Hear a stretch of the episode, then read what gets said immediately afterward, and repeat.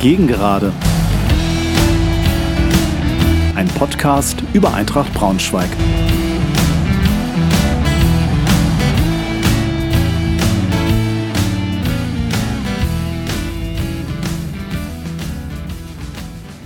Hallo und herzlich willkommen zur zweiten Folge meines Podcasts. freue mich sehr, dass ihr wieder dabei seid. Nach meiner ersten Folge habe ich von euch viel positives, viel aufmunterndes Feedback bekommen. Es scheint euch vor allen Dingen zu gefallen oder vielen scheint es zu gefallen, dass der Podcast so mit 15 bis 20 Minuten eher kürzer ist. Das scheint auf Interesse zu treffen. Das ermutigt mich natürlich, genau mit diesem Konzept weiterzumachen. Insgesamt haben sich bisher die erste Folge doch deutlich über 100 Leute angehört. Mal ehrlich, damit habe ich gar nicht gerechnet. Ganz, ganz großes Dankeschön erstmal von meiner Seite. Ich hatte ja eigentlich vor, das Ganze in einem 14-tägigen Rhythmus zu veröffentlichen. Also immer ein Auswärts- und ein Heimspiel abzuwarten und dann eine neue Folge aufzunehmen. Das Vorhaben ignoriere ich gleich mal für heute, weil die erste Folge war ja eine Zusammenfassung der ersten sieben Spieltage, endete mit einem Auswärtsspiel, weswegen ich jetzt nicht insgesamt drei Spiele warten wollte bis zur nächsten Ausgabe. Daher heute mal direkt die Nachberichterstattung vom Heimspiel gegen Hansa Rostock.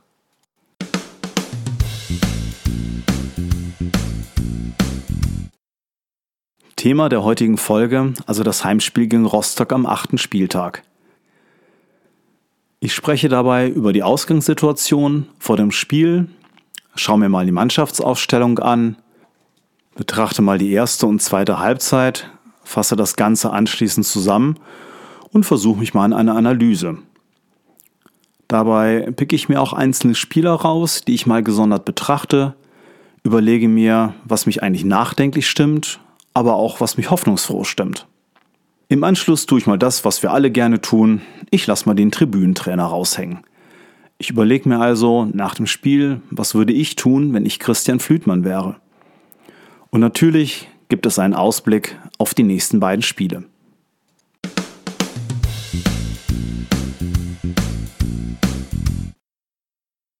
Die Ausgangssituation vor dem Spiel gegen Rostock war eigentlich relativ klar. Rostock war 13., hatte 8 Punkte. Allerdings zuletzt mit einem 1 zu 0 gegen Münster und davor ein eher starkes 2 zu 2 gegen Ingolstadt. Ingolstadt, wisst ihr, gehören für mich mit zu den Aufstiegsfavoriten. Und ähm, Rostock hat da erst in der Nachspielzeit, in der siebten Minute der Nachspielzeit, durch einen Elfmeter eher unglücklich den Ausgleich kassiert, hatten davor das Spiel gedreht. Eintracht zuletzt drei Siegen in Folge, Spitzenreiter, also trotz allem sah eigentlich so aus, als ob wir das Ding gewinnen sollten.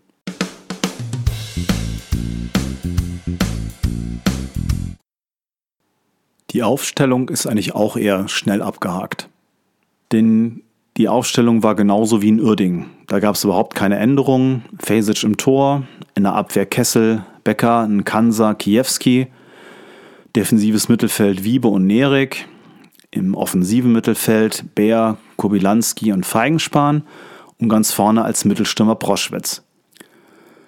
Einzig bemerkenswerte Personalie war, dass Patrick Kammerbauer, Neuzugang aus Freiburg, auf der Bank saß. Nur ein Wort zu Rostock, zu deren Ausstellung. Da haben wir einen Bekannten gesehen. Omladic, kennt noch jeder, hat früher mal bei Eintracht gespielt.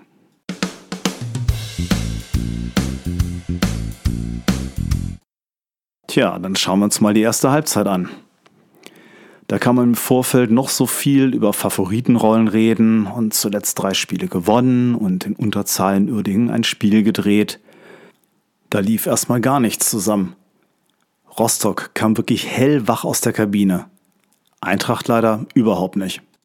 Also ich hatte noch nie nach bereits einer Minute schon das Gefühl gehabt, äh, das wird nichts, das gibt gleich ein Tor. Das Tor gibt's mit Ansage. Und dieses Tor gab's. Neidheit in der dritten Minute setzte einer wirklich sehr druckvollen Anfangsphase von Rostock die Krone auf. Rostock mit aggressivem Pressing und sofort einem riesigen Zug zum Tor, also ganz energisch. Eintracht war quasi gar nicht auf dem Platz. Das wurde in der Folgezeit auch erstmal nur zögerlich besser. Wir stehen zu weit vom Gegner weg, haben keine echten Ideen, wie wir das Offensivspiel gestalten wollen. Und eigentlich gibt es fast zwangsläufig in der 35. Minute dann schon das 0 zu 2 durch Breyer.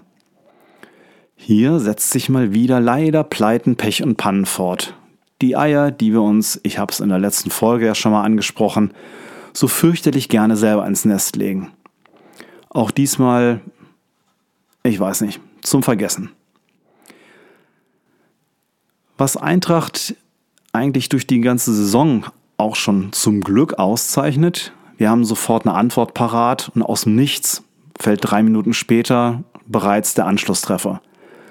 Ein wirklich wunderschöner tödlicher Pass von Kobylanski.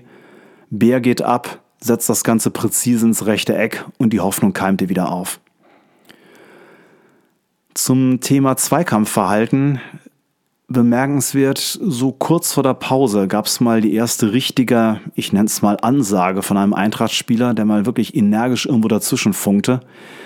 Ich bin jetzt kein großer Freund von irgendwie übertriebener Härte oder bewussten Fouls, aber wie bis gelbe Karte kurz vor der Halbzeit oder dass erst kurz vor der Halbzeit die erste gelbe Karte kam, war schon irgendwie so sehr bezeichnend von einer fehlenden Aggressivität von Eintracht.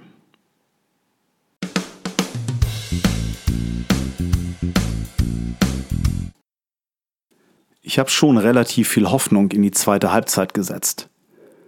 Bisher hatte Flütmann immer einen guten Plan parat, wenn irgendwas nicht so funktioniert hat, wie er sich das vorgestellt hat. Er stellte auch um, brachte Otto für Nerik und Schwenk für Feigenspan, aber auch zu Beginn der zweiten Halbzeit wurde das Spiel von Eintracht nur langsam besser, aber immerhin es wurde besser. Auch kam Rostock bis auf eine Ausnahme nicht mehr so richtig gefährlich vor das Tor von Eintracht. Aber deren Spiel nahm auch erst in der, so ab der 60. Minute so richtig Fahrt auf. Dann begann allerdings wirklich eine richtig gute Druckphase unserer Eintracht. Proschwitz dann auch gleich mit der ersten Kopfballchance. Und so in der 65. Minute, das war so in der Mitte der richtig starken Druckphase von Eintracht, muss eigentlich der Ausgleich fallen. Flanke von Becker, faustet äh, Rostocks Torwart Kolle vor die Füße von Kobilanski. Direkt im Strafraum, mal ehrlich, bei der Schusstechnik, die der Junge drauf hat, habe ich das Ding natürlich schon längst im Tor gesehen. Stattdessen schießt er die Nordkurve ab. Schade. Es gab noch so drei weitere Proschwitz-Chancen, nicht so richtig hundertprozentiger, aber schon Dinger, die ein Stürmer an einem guten Tag auch mal macht. Hat leider nicht gereicht. Eintracht verliert das Spiel mit 1 zu 2.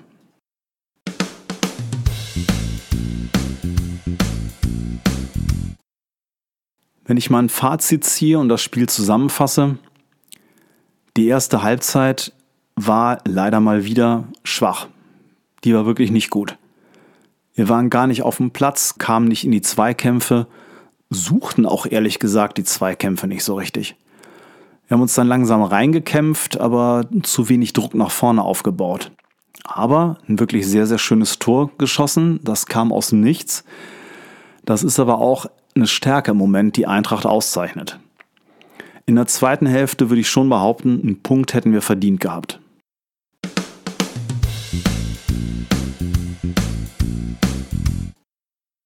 Meine Analyse sieht so aus. Jede verdammte erste Halbzeit zu Hause sind wir unterdurchschnittlich bis schlecht. Mal ehrlich, ich habe keine Ahnung, woran das liegt. Lähmt da irgendwie der Erwartungsdruck, zu Hause eine Macht zu werden, wie Flütmann es forderte? Oder sind wir im Gegenteil irgendwie zu siegessicher? Ich weiß es nicht, aber wirklich jede erste Halbzeit der ersten vier Heimspiele war wirklich nicht gut so kleine Ausnahme ganz am Anfang gegen Würzburg. Aber auch da haben wir ja mal wieder zwei blove Gegentore bekommen. Also auch die reizt sich da irgendwie so ein. Flütmann kommentierte das Ganze, dass wir eher den Raum als den Gegner gedeckt hätten. Das kann ich mal so unterschreiben. So richtig in die Zweikämpfe sind wir nicht gekommen oder wollten vielleicht auch irgendwie gar nicht so reinkommen. Keine Ahnung, was das war. Die Defensive ist leider immer noch eine Baustelle. Viele, die um mich so herum saßen, hatten immer wieder so einen Kansa ausgemacht als Schwachpunkt. Das würde ich nur sehr bedingt unterschreiben. Also okay, der liefert sich gerne mal Pannen und vor allen Dingen strahlt nicht so richtig Sicherheit aus. Aber aus meiner Sicht fangen die Fehler schon viel früher an. Und er wird da auch gerne mal ein bisschen allein gelassen. Kijewski ist so der zweite Kandidat, von dem ich öfter mal gehört habe. Oh, Kijewski. Ich finde ihn so lala, aber richtig schwach finde ich ihn auch nicht. Ein Hauptthema für mich in diesem ganzen Defensivverband ist ein anderes. Und drauf gebracht hat mich nach langem Nachdenken, was klemmt eigentlich in der Defensive, ausgerechnet eine Serie, die auf Amazon Prime läuft, nämlich Inside Borussia Dortmund. Weiß nicht, ob ihr euch die mal angeschaut habt. So relativ am Anfang der ersten Folge redete Lucien Favre über seine Philosophie und kommt da so aufs Thema Laufbereitschaft zu sprechen. Er sagt da wörtlich, wenn du in einer Mannschaft einen Spieler hast, der defensiv nichts macht, dann hast du keine Mannschaft. Und es gibt einen, ich weiß nicht, ob euch da auch jemand in den Sinn kommt, genau wie mir, auf den das leider zutrifft, und das ist Kobylanski. Ich will die Defensivschwäche jetzt ganz bestimmt nicht ganz allein an ihm aufhängen, aber er ist für mich da so ein Knackpunkt. Denn genau in der Mitte entstehen oft die Lücken im Spiel. Er ist nicht gerade jemand, der sich zerreißt, er ist nicht jemand, der durch hohe Laufbereitschaft auffällt. Er ist nicht jemand, der kämpft, der ackert, der zurücksprintet, der aushilft, der in die Zweikämpfe reingeht. Natürlich, er ist für das Team trotzdem wertvoll. Siehe seinen genialen Pass auf Bär zum Anschlusstreffer. Aber das Verteidigen gehört nun mal zwangsläufig mit dazu und dieser Satz von Favre, ich wiederholen gern nochmal, wenn du in einer Mannschaft einen Spieler hast, der defensiv nichts macht, hast du keine Mannschaft. Dann ist Kobi der, bei dem es einfach an diesem Einsatzwillen fehlt. Schaut euch dagegen mal, und da nehme ich mal so einen Gegenpol von Kobilanski, euch Marcel Bär an. Wie viele 50 bis 70 Meter Sprints reißt der denn pro Spiel ab? Der rennt wirklich immer, wenn er gebraucht wird, und auch wenn er eigentlich nicht gebraucht wird, prophylaktisch, von vorne zurück, sprintet nach hinten rechts, sichert dort mit ab.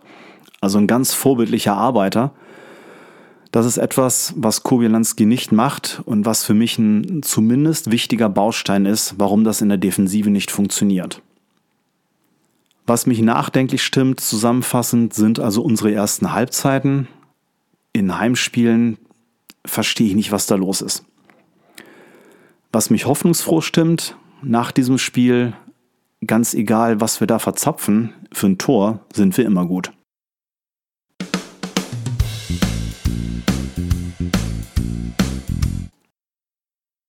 Was tun? Ich lasse mal den Tribünentrainer in mir sprechen. Was ich tun würde, ist gar nichts. Ich würde genau dem Team, was gegen Rostock aus, aufgelaufen ist, eine zweite Chance geben, sich zu rehabilitieren. Beweist euch Leute oder es kommen andere zum Zug. Ganz klar unter Beobachtung spielt da für mich Kowilanski. Der spielt auch wirklich unter Vorbehalt. Nochmal offensiv. Der Mann für die genialen Momente. Aber er muss sich beweisen. Er muss sich reinhauen. Er muss kämpfen, er muss defensiv ackern, der muss richtig zeigen, dass er der Mannschaft helfen will. Es gibt einen einzigen Wechsel, über den ich nachdenken würde, das wäre Ziegle für einen Kanser. Nicht, weil ich einen Kanser so fürchterlich schlecht finde, aber ich habe schon die Wahrnehmung, dass er im Moment keine Sicherheit ausstrahlt. Und deshalb könnte ich mir vorstellen, für ihn Ziegle zu bringen.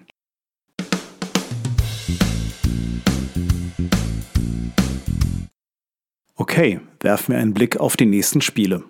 Die haben es in sich. Zunächst Auswärtsspiel gegen Viktoria Köln, wohl eine der Mannschaften der Stunde und auch sicherlich als Aufsteiger aus der Regionalliga die Überraschungsmannschaft. Sind im Moment Vierter, haben zuletzt in Münster und hoch gegen die Ingos gewonnen. Davor in Groß Asbach auch gewonnen, also drei Spiele in Folge haben schon 20 Tore erzielt, also die haben ein ziemliches Offensivfeuerwerk abgebrannt. Ähm, also ein Tor mehr als wir und ähm, bei uns sage ich ja schon immer, wir haben echt eine Offensivwucht. Die liegen mal gerade zwei Punkte hinter uns, also die sind richtig am Lauern. Meine Güte, da wird es ins Eingemachte gehen. Und damit es nicht zu langweilig wird, gleich darauf kommt der Hallische FC zum uns, im Moment Tabellenführer. Ich hatte es im letzten Podcast ja gesagt, mein Top-Favorit. Die haben nur sechs Gegentore bekommen. Das wird eine ganz, ganz harte Nummer gegen die. Also zusammengefasst, die nächsten beiden Spiele, das wären echt Wochen der Wahrheit. Wenn wir da oben dran bleiben wollen, dann, liebe Leute, haut rein. Ich hoffe mal auf vier Punkte.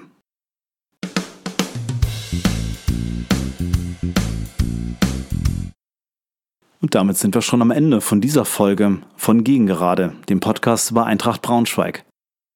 Hier nochmal der Hinweis auf meine Homepage www.gegengerade-podcast.de. Ich hoffe, es hat euch ein bisschen Spaß gemacht und ihr seid beim nächsten Mal wieder dabei. Tschüss, macht's gut.